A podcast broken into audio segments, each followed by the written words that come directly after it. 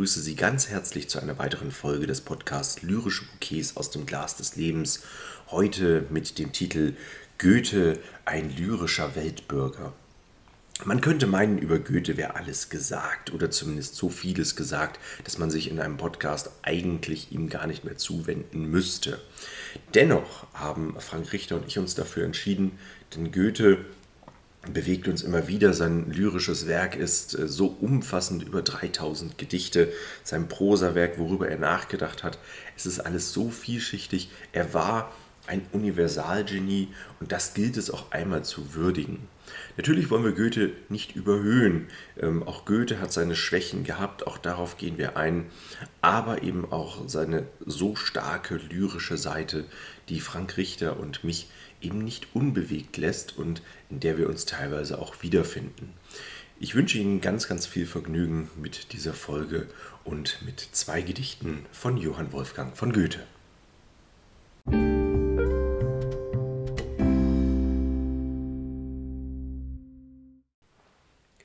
An den Mond. Füllest wieder Busch und Tal, still mit Nebelglanz, lösest endlich auch einmal meine Seele ganz, breitest über mein Gefild lindernd deinen Blick, wie des Freundes Auge mild über mein Geschick. Jeden Nachklang fühlt mein Herz, froh und trüber Zeit, wandle zwischen Freud und Schmerz in der Einsamkeit Fließe, fließe, lieber Fluss, nimmer werd ich froh. So verrauschte Scherz und Kuss und die Treue so. Ich besaß es doch einmal, was so köstlich ist, dass man doch zu seiner Qual nimmer es vergisst. Rausche, Fluss, das Tal entlang, ohne Rast und Ruh rausche, flüstre meinem Sang Melodien zu. Wenn du in der Winternacht wütend überschwillst oder um die Frühlingspracht junger Knospen quillst. Selig, wer sich vor der Welt ohne Hass verschließt, einen Freund am Busen hält und mit dem genießt was von Menschen nicht gewusst oder nicht bedacht, durch das Labyrinth der Brust wandelt in der Nacht.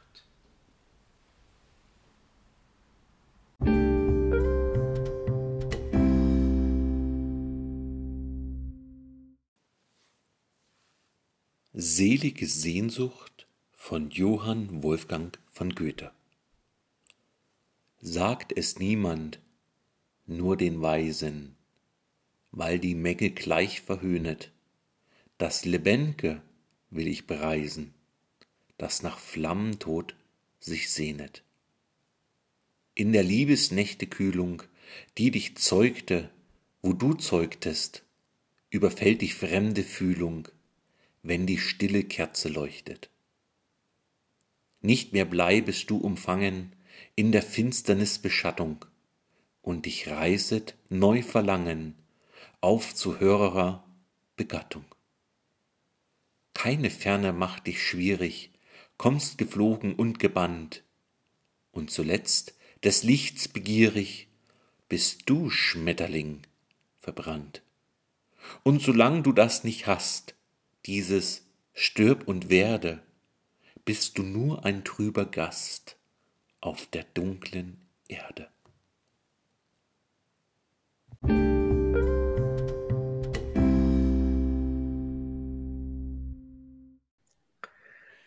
Lieber Frank, ich grüße dich ganz herzlich. Stefan, ich grüße dich auch. Ja, heute eine ganz besondere Folge zu dem Dichtermenschen schlechthin, Johann Wolfgang von Goethe.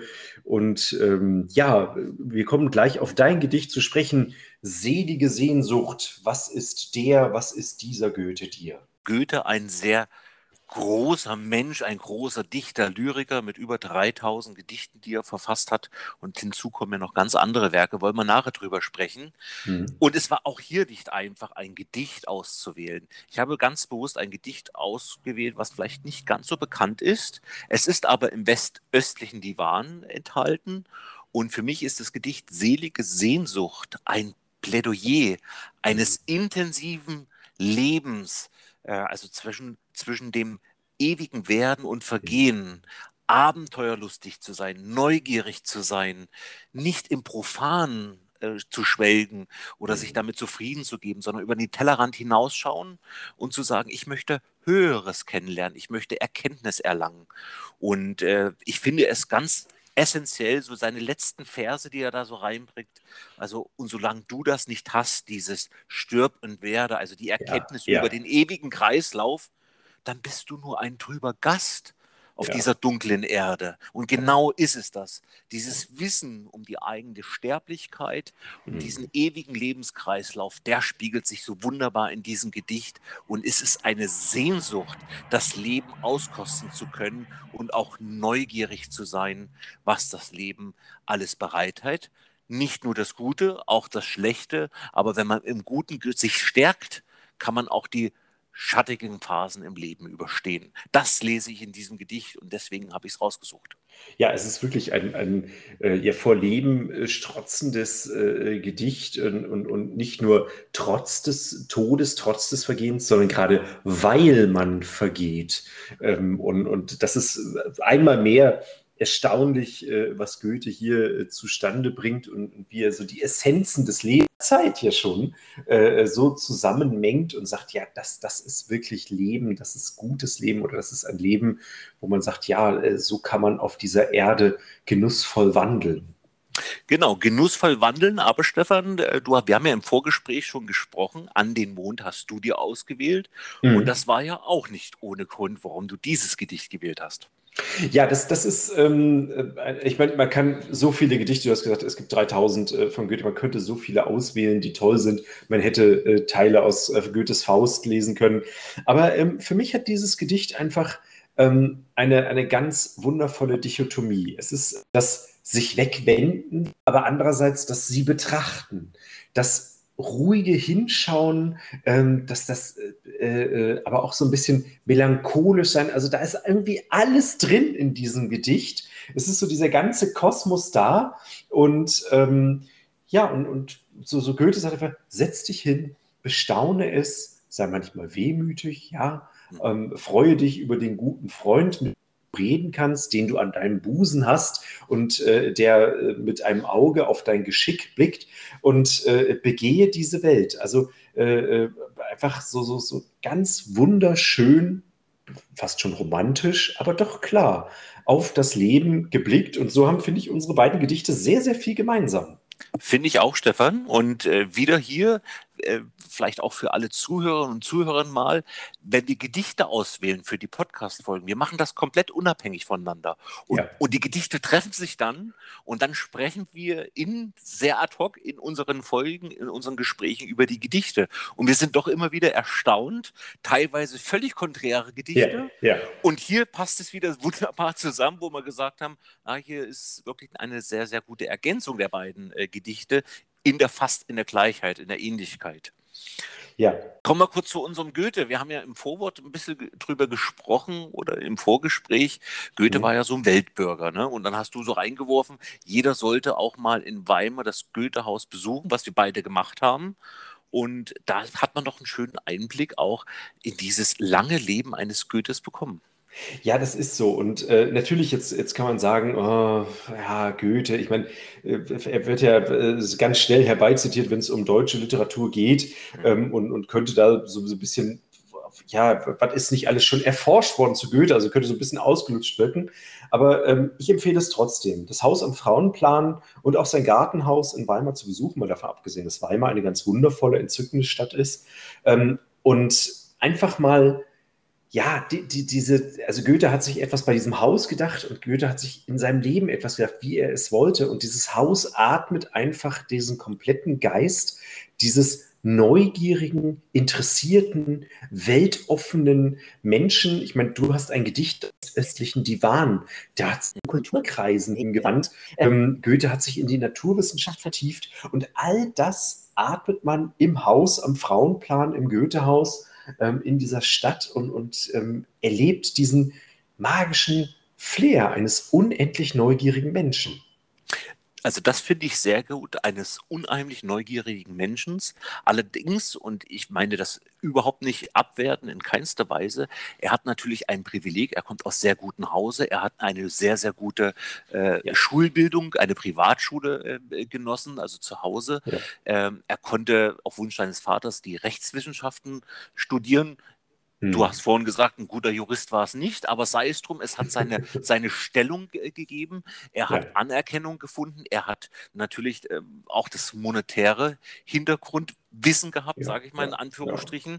Das heißt, er hatte, er hatte auch dann seine Anstellung in Weimar sehr angesehen, hat dann mhm. aber auch gemerkt, wenn man so ein bisschen die Biografie mal reinliest, da ist das Kreative in den ersten zehn Jahren dann äh, gelitten und hat er festgestellt, oh, ähm, meine Kreativität ist geschwunden, ich gehe jetzt mal auf Italienreise. Und da hat er sich ja auch ganz viel wieder Kreativität beigebracht oder sich inspirieren lassen, was dann sich wiederum in seinen Werken wieder gespiegelt hat. Also auch da sehr interessant. Ja, also ähm, bei dieser Italienreise ähm, zunächst mal ähm, Kultur genossen und aufgesogen ähm, und, und äh, ja, natürlich auch, auch ja, die Landschaft, alles genossen. Ja, das war notwendig für ihn und, und diese Reise war eine Seelenreise für äh, Goethe und, und, da hat er wirklich, ähm, glaube ich, seiner Kreativität und sein, ja, seiner Schaffenskraft den letzten Schliff gegeben. Mhm. Und du hast vorhin gesagt, also äh, wichtige Menschen, ein ganz wichtiger Mensch, wo es auch ganz viele Briefe gab, war Schiller. Es war ja. ein sehr enger Freund und äh, indem man sich intensiv ausgetauscht hat. Und ich glaube, das war auch so ein gewisser Kreativitätskampf ähm, äh, ähm, zwischen den beiden im positiven Sinne. Die ja. haben sich angestachelt, die haben sich über Themen ausgetauscht. Stefan, ohne jetzt den Vergleich anzustreben, manchmal habe ich das Gefühl, uns geht es genauso. Wir kämpfen hinter den Kulissen auch ja. äh, mit Themen um Lyrik. Äh, wir sind ja äh, Gott sei Dank nicht immer einer Meinung, sondern können ja. uns auch reiben. Und so war es sicherlich äh, zwischen Goethe und Schiller äh, im viel größeren Ausmaße. Und er hatte eine richtige Lebenskrise, als Schiller dann verstorben ist. Ja. Ähm, das merkt man dann auch teilweise, dass er sich dann ab da auch mit anderen Themen äh, beschäftigt hat. Mhm. Er war ja seit seines Lebens nicht nur der Dichtkunst äh, verfallen, sondern auch Wissenschaftler, ja. hat sich sehr intensiv zum Beispiel um die Farblehre ähm, äh, gekümmert, hat sich mit Isaac Newton angelegt, hat mhm. ihm vehement widersprochen. Mittlerweile ist auch bewusst, dass Goethe nicht ganz richt, äh, richtig lag. Aber mhm. auch hier wieder dieses Gelehrte, dieses Weltbürgerhafte, mhm. nie aufzugeben, mhm. neugierig zu sein, Ideen des Lebens zu hinterfragen. Und wenn ich sage, Ideen des Lebens zu hinterfragen, also ein Kostverächter war Goethe ja auch nicht, was die Frauen angeht. Nein, das war er, das war er definitiv nicht. Ähm, ich äh, vorab nur, also jeder, der mal so ein bisschen näher in dieses äh, Verhältnis Goethe-Schiller reingucken will, dem empfehle ich den Briefwechsel von Goethe und Schiller. Das entzaubert einiges, das zeigt die beiden sehr, sehr menschlich. Ähm, aber es, es, zeigt auch, worüber sie so nachgedacht haben und äh, wie, wie, wie, ihre Gedankengänge waren. Aber jetzt zurück zu dem, was du sagtest. Ja, also ich meine, wir, wir überhöhen Goethe schon ziemlich und gar nicht mal zu Unrecht, aber er war auch ein schwerer Nöter. Also ähm, man kann Goethe auch moralisch einiges vorwerfen, das ist so. Also er hat auch seine Frau nicht immer toll behandelt, äh, insbesondere in, den, in der Zeit, wo, wo sie dann schwer krank war und verstarb. Da, da mhm. konnte er gar nichts mit anfangen und hat sie da sehr allein gelassen. Also ähm, Goethe war natürlich, war ihm fern, er war ein Mensch und, und der vielseitig interessiert war, ähm, der den Frauen zugetan war. Oh ja, das war er, aber der auch seine Schwächen und Verfehlungen hatte, wie jeder Mensch. Und das finde ich wiederum sehr menschlich, was man, äh, ich denke mal, so ein Schaffenswerk kann man auch nur machen, wenn man die Höhen und Tiefen des Lebens hatte und auch äh, links und rechts mal geschaut hat, was gibt es da, Und dann wird so ein, also ich meine, der ist über 80 Jahre alt geworden, der Goethe, was ja in der Zeit jetzt auch nicht unbedingt gang und gäbe ist. Das heißt, er hat einen unheimlichen Lebenserfahrungsschatz und er hat die Gabe gehabt, seine Gedanken, seine Erfahrung, seine Gespräche mit Mitstreitern zu Papier zu bringen. Und äh, wir hatten es vorhin schon mal kurz angesprochen. Ich persönlich finde Faust eines der besten lyrischen Werke von Goethe. Also das ist ja komplett durchgedichtet äh, mit so viel Sinn und Verstand des Lebens. Äh, wenn ich an meine Schulzeit denke, also dieses die, der mhm. Erlkönig, Ach, was für ein tolles Gedicht ja. äh, oder dramatisches Gedicht. Und nicht äh, zu vergessen, Stefan, immer wenn ich, wenn ich den Zauberlehrling jetzt höre, denke ich, wie du in dem Restaurant angefangen hast, ad hoc den Zauberlehrling zu rezitieren und alle Umwesenden fast von Stühlen gefallen sind. Nicht vor Schreck, sondern einfach, weil es zu gut war. ja, also nicht lebender Beweis, aber lebendiger Beweis äh, für, wie, wie relevant Lyrik in einem Leben und darüber hinaus sein kann. Also ich denke, wir werden ähm, wenn es die Menschheit in tausend Jahren noch gibt, wird Goethe längst nicht vergessen sein, ähm, weil er sich einfach so ins Leben hineingestürzt hat und es in seine Lyrik hineinfließen lassen. Und die beiden Gedichte, die wir ausgewählt haben, sind einfach Leben, Beschauen, Welt anschauen Du hast äh, recht.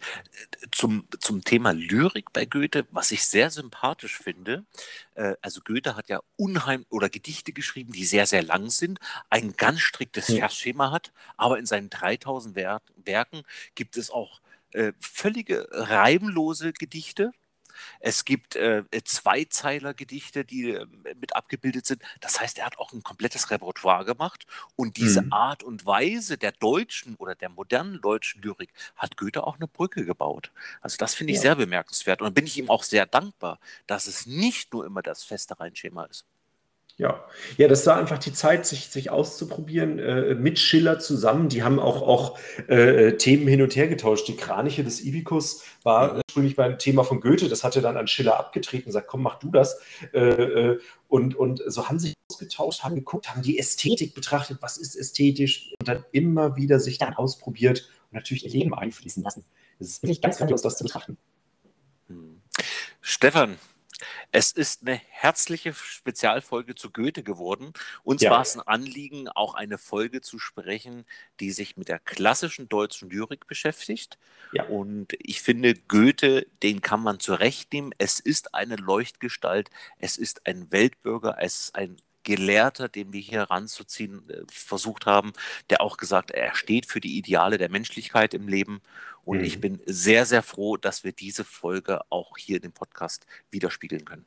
Mögen sich alle Hörerinnen und Hörer angeregt fühlen, ihre Verbindung, ihre Gedanken zu Goethe äh, zu äußern. Ich fände das sehr interessant. Ähm, sicherlich manch einmal fluchen, weil ich auswendig lernen musste, aber ähm, ganz, ganz wundervolle ähm, Verbindungen zu Goethe und zu Goethes Lyrik oder zu Goethes Werken. Und ähm, ja, es wäre doch schön davon zu hören, zu lesen, was hier diese Verbindungen sind. Mich würde interessieren, was Elias Mbarek jetzt sagen würde, aber wir lassen die Filme der Moderne einfach mal außen vor. Ja, okay, lassen wir das außen vor. Aber den Schmunzler nehmen wir mit. Stefan, ja. ich wünsche dir einen schönen Abend und wir hören uns nächste Woche wieder. Bis dahin. Auf jeden Fall. Tschüss, Frank. Tschüss.